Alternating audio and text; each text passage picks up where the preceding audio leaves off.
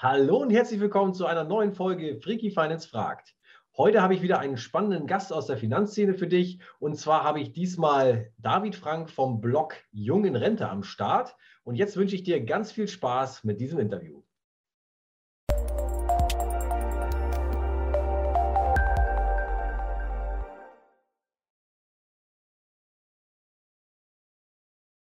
Hier natürlich ein ganz herzliches Willkommen und vielen, vielen Dank, dass du heute dabei bist und die Fragen der Freaky Finance Community beantwortest. Ja, moin Vincent und natürlich erstmal herzlichen Dank äh, für die Einladung und für die Möglichkeit, äh, mich deiner Community heute hier näher vorstellen zu dürfen. Stell dich doch gerne kurz vor, wer bist du, mit welchem Finanzbereich beschäftigst du dich hauptsächlich und was hast du eigentlich mal außerhalb des Finanzbereichs ursprünglich gelernt? Also mein Name ist David Frank, ich bin 36 Jahre alt, zweifacher Papa und gebürtiger Rheinländer.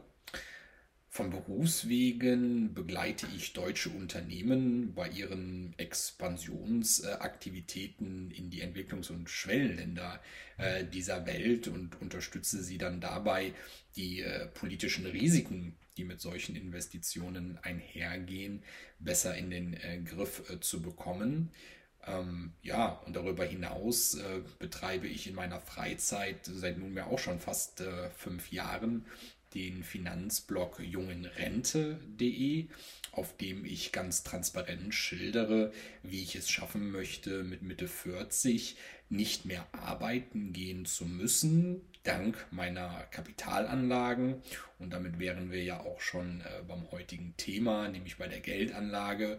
Und da liegt mein Fokus ganz klar auf Wertpapieren, auf meinem Aktien- und ETF-Depot, über das wir ja heute mit Sicherheit noch äh, etwas länger und ausführlicher sprechen werden. Erläutere doch bitte kurz, warum du dich genau für diesen Bereich entschieden hast und nicht für eine der ganzen anderen Möglichkeiten. Ja, warum sind äh, Aktien äh, im Fokus meiner Investitionstätigkeit? Das ist eine gute Frage. Ich glaube, es ist äh, schlichtweg damit begründet, dass ähm, es für mich inzwischen die äh, unkomplizierteste Art und Weise ist, Vermögen aufzubauen. Ähm, inzwischen deswegen, weil zu Beginn meiner Investitionstätigkeit in den 2000er Jahren es ja durchaus noch so war, dass es auch ähm, ja, Kapitalanlagen mit Zinserträgen gab, von denen man sich ein ordentliches passives Einkommen aufbauen konnte. Doch seitdem das nicht mehr der Fall ist, ähm, spätestens seitdem die Zinsen der Notenbanken fast um den gesamten Globus in den Industrieländern nahe 0% sind, sind äh, Zinsgeschäfte natürlich dann nicht mehr das geeignete Mittel der Wahl. Aktien dafür umso mehr, sind ja auch schon prima gelaufen in den letzten äh, Jahren. Ähm, Immobilien waren dabei nie so richtig ähm, äh, mein Spezialgebiet, weil für mich Immobilien einfach ähm, ja, mit einem viel höheren Aufwand einhergehen sich allein um die Immobiliensuche zu kümmern, um den Immobilienunterhalt, um die Mieterauswahl und äh, die Belange der Mieter dann auch immer im Auge zu haben, ist mir schlicht und ergreifend eine zu komplexe Thematik im Vergleich ähm, zu Aktienanalysen und Aktienkäufen und gegebenenfalls Verkäufen, so dass da äh, ja bislang mein Fokus ganz klar auf den Aktiengeschäften liegt und wahrscheinlich auch in Zukunft liegen wird. Und wie hast du dich damals genau in die Thematik eingearbeitet? Hast du Seminare besucht? Hast du dir das im Selbststudium beigebracht oder hattest du vielleicht einen Mentor? Ja, hier kamen, glaube ich, äh, zwei Dinge zueinander. Zum einen habe ich mich für das Thema Geldanlage schon äh, in sehr frühem Alter, schon in Teenagerjahren äh, interessiert, so dass ich schon ja, während der Schulzeit ähm, anfing, die ersten Fachbücher über Geldanlage, über Aktien und so weiter zu lesen. Zum anderen ähm, stand für mich nach dem Abi schnell fest, dass ich Betriebswirtschaftslehre studieren würde und mich dabei auf die Kapitalmärkte und Aktieninvestments spezialisieren würde, so dass ich auch da mir dann nochmal das bereits vorhandene Know-how besser fundieren konnte, mir noch eine solidere Grundlage und auch die tiefergehenden ähm, ja, Details zu der ganzen Kapitalmarkttheorie aneignen konnte, sodass ich da immer zweigleisig vorgegangen bin, sowohl einerseits privat mich weiterzubilden, aber dann auch während des Studiums und später im Job. Magst du uns vielleicht sagen, wie damals dein Startkapital zu Beginn deiner Investmentkarriere war und wie es sich bis heute entwickelt hat? Ja klar, dafür muss ich allerdings ein bisschen weiter zurück äh, in die Vergangenheit reisen. Äh, sind jetzt inzwischen schon fast 20 Jahre, seit ich meine ersten Schritte an der Börse unternommen habe. Seinerzeit war es so, dass das äh, für mich nach der Kommunion angelegte Kommunionsgeld mit 16 zur Verfügung stand und meine Eltern das dann für mich bei der lokalen Kreissparkasse in meinen ersten Aktienfonds investiert haben äh, während es damals aber natürlich nur um ein paar hundert Euro beziehungsweise einen äh, geringen vierstelligen Betrag ging, habe ich in der Zwischenzeit in den vergangenen zwei Jahrzehnten fleißig weiter äh, gespart. Alles das, was mir aus Arbeitseinkommen zur Verfügung stand, aber vor allen Dingen die Ersparnisse auch weiter investiert, sodass ich allein ähm, ja, mein Aktien- und ETF-Depot inzwischen auf fast eine Viertelmillion Euro beläuft. Und wenn du jetzt so zurückdenkst, was war dein schlechtestes Investment und was war bisher dein bestes Investment? Oder auch, was war dein größter Gewinn beziehungsweise eben auch dein größter Verlust?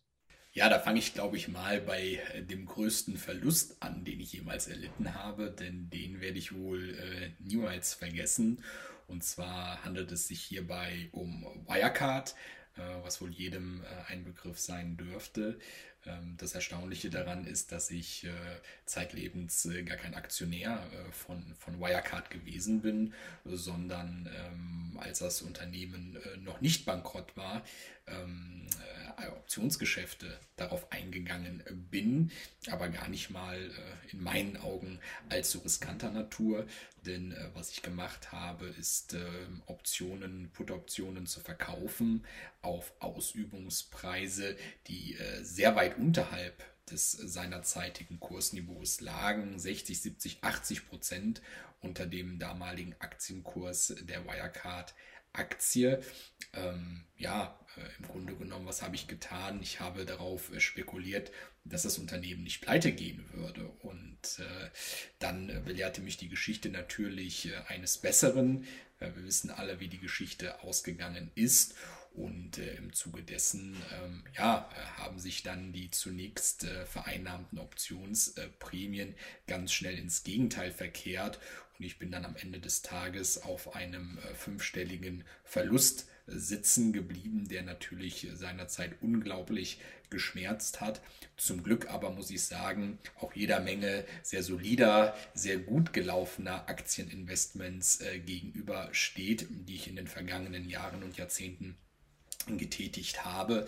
Besonders stolz äh, bin ich dabei, glaube ich, ähm, darauf, dass ich auch in sehr schwierigen ähm, Börsensituationen und Marktphasen meinem Credo äh, treu geblieben bin und meinen Investitionsansatz äh, durchgezogen habe, äh, insbesondere auch ähm, in den von mir miterlebten Börsen-Crash-Szenarien, einmal äh, mitten in der Finanzkrise Ende 2008 und dann nochmal im März 2020 äh, im Corona-Crash als ich äh, jeweils einen äh, guten fünfstelligen beziehungsweise vor zwei Jahren sogar einen sechsstelligen Betrag an Neuinvestments an der Börse getätigt habe und diese, das könnt ihr euch vorstellen, natürlich dann dementsprechend auch seither sehr gut gelaufen sind und mir einiges dann auch an positiven äh, ja, Kurswachstum beschert haben.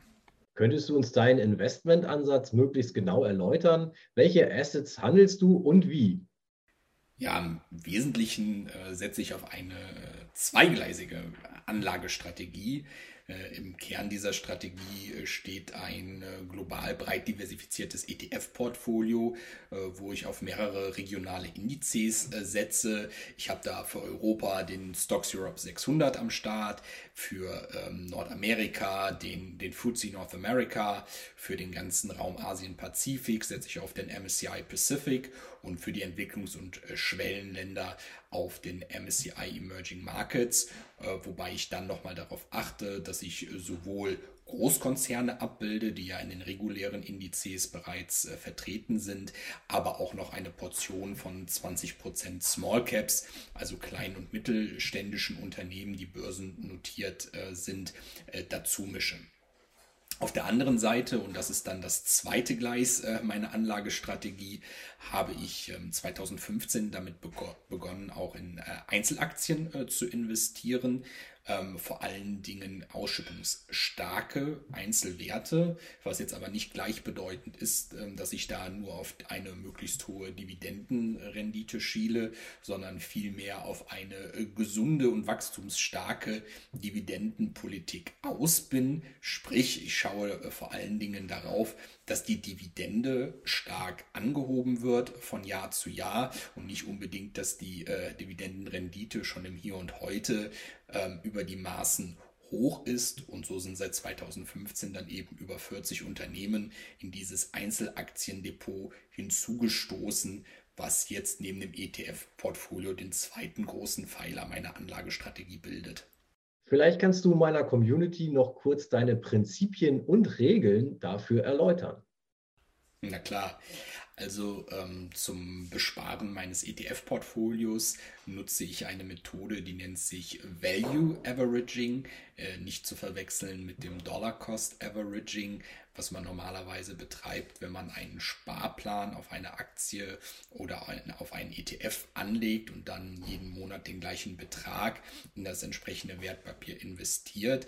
Das Value Averaging ist vielmehr darauf aus, dass ich im Vorhinein festlege, um wie viel sich der Marktwert meines Portfolios ähm, monatlich erhöhen soll und ich dann mit Investitionen äh, gegebenenfalls dafür sorge, dass dieser Marktwert, sollte äh, dieser nicht von alleine erreicht werden, dass ich diese Zielgröße eben dann über Zukäufe generiere. So ist es dann halt manchmal so, dass ich in einem Monat mehrfach nachkaufen muss. Das ist vor allen Dingen dann der Fall, wenn wir uns in einer Börsenkorrektur oder in einem Börsencrash befinden und der Marktwert meines vorhandenen ETF-Portfolios stark abnimmt. Dann muss ich durch Zukäufe dafür sorgen, dass der Wert eben wieder sich der Zielgröße annähert. Und auf der anderen Seite in Marktphasen, wo es sehr gut an der Börse läuft, muss ich halt sehr wenig frisches Kapital nachschießen oder auch gar kein Kapital. So war es beispielsweise für den Raum Nordamerika in den letzten 12, 18 Monaten gar nicht nötig, überhaupt eine Investition ähm, da mit frischem Kapital zu tätigen, weil einfach schon der Marktwert ähm, aufgrund der Kurszuwächse, die dort verzeichnet werden konnte, so stark anstieg, dass frisches Kapital gar nicht vonnöten war. Im Einzelaktienbereich gehe ich etwas anders vor. Da verfolge ich zum einen eine ganz reguläre Sparplanstrategie. Da habe ich mir zehn Titel ausgesucht mit Unternehmen, äh, deren Produkte und Dienstleistungen meine Familie und ich ähm, gerne und regelmäßig nutzen. Die besparen wir dann mit einem bestimmten Betrag X ähm, alle zwei Wochen.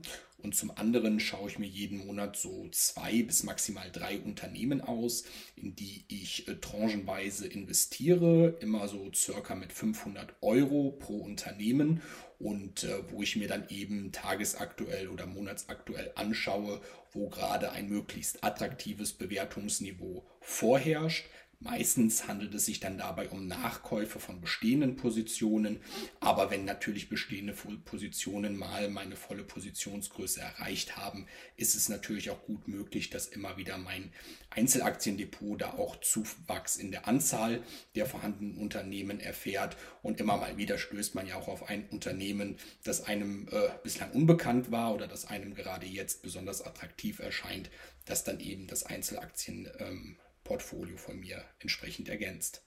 Was ist dir eigentlich wichtiger, ein regelmäßiger Cashflow oder die Teilhabe an der Wertsteigerung? Und warum ist das eine dabei dein Favorit? Ja, ich muss zugeben, äh, ich stehe extrem auf äh, ein passives Einkommen, ähm, das äh, einen regelmäßigen Cashflow erzeugt.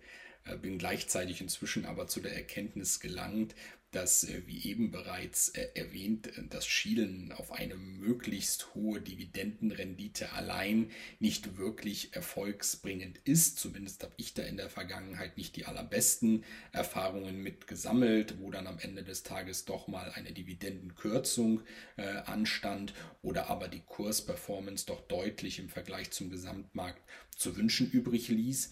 Und das hat mich halt in den letzten zwei, drei Jahren massiv zum Umdenken bewegt.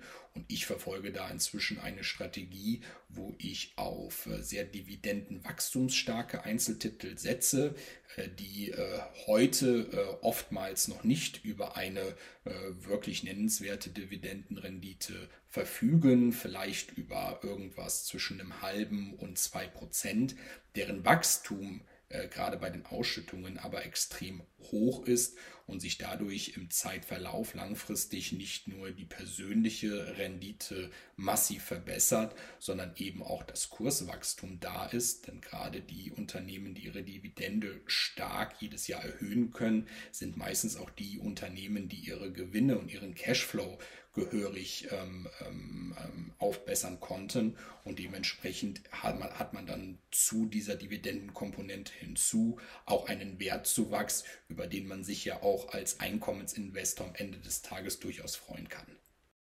Wenn wir einen Ausblick wagen, wie siehst du die Zukunft in deinem speziellen Finanzbereich? Fokussierst du dich weiterhin auf diesen oder hältst du auch die Augen offen, was andere Finanzbereiche angeht? Ja, ich glaube, wie meine vorherigen Ausführungen jetzt auch keinen anderen Rückschluss äh, zulassen, glaube ich fest daran, dass äh, Aktien auch in den kommenden Jahren und Jahrzehnten das äh, Mittel der Wahl sein werden, um erfolgreichen Vermögensaufbau zu betreiben.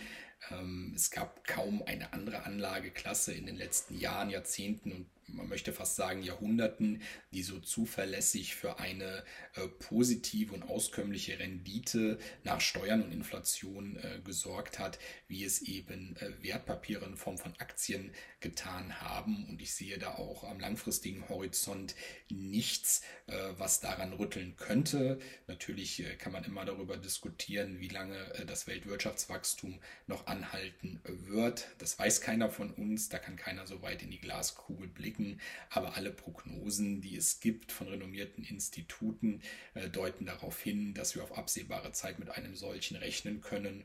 Und solange die Welt weiter wächst und deren Wirtschaft eben auch, äh, sehe ich eben keinen Grund, warum die Unternehmen, die in dieser Welt wirtschaftlich tätig sind, nicht weiter wachsen sollten und damit eben auch die Börseninvestments und die Gelder, die diesen Unternehmen zugutekommen. Aktien und ETFs werden äh, mit ganz großer Sicherheit auch äh, in Zukunft, in den kommenden Jahren und Jahrzehnten den Schwerpunkt meiner Investitionstätigkeit bilden. Äh, nichtsdestotrotz äh, bin ich stetig dabei, meine passiven Einkommensquellen äh, zu erweitern. Ich bin heute bereits in P2P-Kredite investiert. Ich beteilige mich an nachhaltigen Unternehmen in den Entwicklungs- und Schwellenländern, allen voran Solarprojekten, die dort mit Hilfe von entsprechenden Crowdfunding-Plattformen realisiert werden, wodurch man dann eben nicht nur eine positive Rendite erwirtschaften kann, sondern auch so ein bisschen als Impact-Investor unterwegs ist und damit einen positiven Einfluss auf die Rahmenbedingungen in dem entsprechenden Land äh, treffen kann. Und zuletzt, ähm, das ist die äh, letzte Anlageklasse, die es in mein Portfolio geschafft hat, ähm, beteilige ich mich auch an alternativen Vermögensgegenständen, an exklusiven Sammlerstücken wie Uhren, wie Weinportfolios und ähnliches, womit ich mir einfach erhoffe, noch ein bisschen was in kleinem Maßstab, äh, Maßstab für die Diversifikation äh, meines äh, Gesamtvermögens zu tun und damit dann eben vielleicht auch noch einen kleinen Hebel habe, eine kleine extra Rendite an der Seite zu verdienen. Gib meiner Community doch gerne deine drei wichtigsten Erfolgsfaktoren, um ein langfristiges, stabiles Einkommen aufzubauen, mit auf dem Weg. Ja, das ist in meinen Augen ganz einfach formuliert. Erstens, maximiert euer persönliches Einkommen. Zweitens, spart möglichst viel von diesem Einkommen. Und drittens, legt eure Ersparnisse dann in möglichst renditeträchtige Kapitalanlagen an. Und ich glaube, wenn man diese drei Ratschläge befolgt, dann ist einem der langfristige Anlageerfolg garantiert. Dann wird sowas wie Altersarmut definitiv äh, kein Thema äh, für euch sein. Äh, allerdings zugegebenermaßen ist das natürlich in der Theorie alles einfacher als in die Praxis umzusetzen. Da gehört eine Menge Ehrgeiz, aber auch Disziplin dazu. Ähm, aber alle, die ich kenne, die sich an diese drei Ratschläge gehalten haben, denen geht es heute schon durchaus gut und denen wird es in Zukunft noch besser gehen.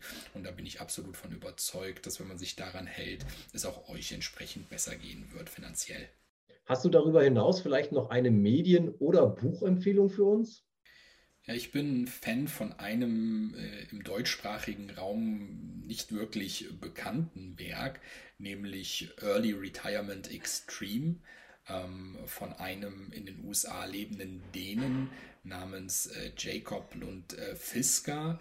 Ähm, der hatte vor vielen Jahren einen Blog mit genau dem gleichen Titel, Early Retirement Extreme, auf dem er bereits geschildert hat, wie er mit seinem, ja, man möchte sagen, ultra-frugalistischen Weg in einem sehr jungen Alter, mit äh, Mitte 30, glaube ich, war es, äh, den Weg raus aus dem Hamsterrad äh, gefunden hat und auch wenn ich mich selbst gar nicht so gut mit dieser ultra-frugalistischen Lebensweise anfreunden und identifizieren kann, ist es schon so, dass er in seinem Buch äh, darüber hinaus ein ganzes Mindset und ein, eine ganze Toolbox äh, liefert mit Instrumenten, wie man eben ähm, auch äh, im Nacharbeitsleben ein sehr glückliches und vor allen Dingen erfülltes Leben äh, führen kann.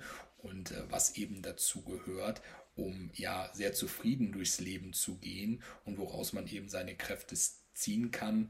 Und äh, da ist dann neben dem ganzen finanziellen Know-how eben auch noch ganz viel ähm, Mindset-Thematik mit dabei, die mich seinerzeit, als ich das Werk vor ein paar Jahren gelesen habe, ähm, ja, sehr mitgenommen hat, sehr abgeholt hat auf meinem Weg auch äh, in die Frührente und mich auch gewissermaßen vor einiger Zeit dazu inspiriert hat, eben meinen Blog Jungen Rente ins Leben zu rufen. Was wären deine zwei Ratschläge, die du einem Anfänger in Sachen Finanzen mitgeben würdest? Ja, das A und O dürfte sein, sich äh, von der Komplexität bei der Geldanlage nicht vom äh, eigentlichen Weg abbringen zu lassen, nicht erschlagen zu lassen und stattdessen ähm, die theoretischen Kenntnisse, die man sich anfangs aneignet, dann auch möglichst schnell in die Tat umzusetzen. Ich empfehle da nur jedem äh, Anfänger im Bereich äh, Börse, sich erstmal auf einen kleinen äh, Sparplan, auf einen äh, ja, sehr breit diversifizierten ETF einzulassen, meinetwegen einen ETF auf den MSCI World oder ähnliche ähnliche Konsorten, wo man erstmal einen wirklich äh, kleinen Betrag regelmäßig einmal im Monat investiert und sich dann auch erstmal selbst beobachtet, wie man denn selbst mit diesem Börseninvestment umgeht, wie man die Auf und Abs an der Börse für sich selber erlebt, äh, wie das eigene Nervenkostüm gestrickt ist, denn die Theorie ist ja immer das eine, die Praxis ist dann was ganz anderes und sich dann nach und nach immer mehr mit dem Thema Börse identifiziert, was glaube ich die meisten tun, sobald sie einmal wirklich angefangen haben, praktisch zu investieren und sich dann immer noch dafür entscheiden kann, ob man dieses äh, Investment, was mit, mit Sicherheit ähm, den Kern der eigenen Anlagestrategie bilden kann, dann noch um weitere Satelliten, andere ETFs, beispielsweise auf bestimmte Branchen oder Themen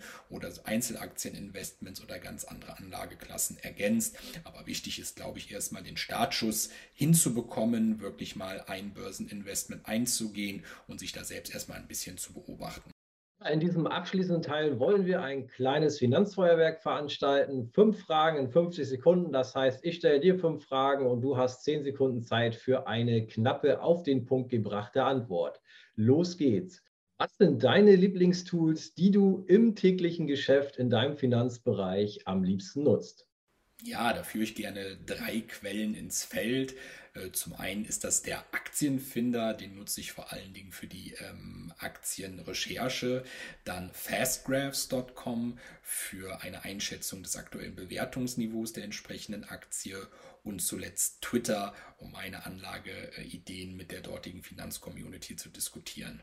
Wie viel Zeit investierst du täglich für deine Investments? Ja, inzwischen wirklich äh, sehr begrenzt.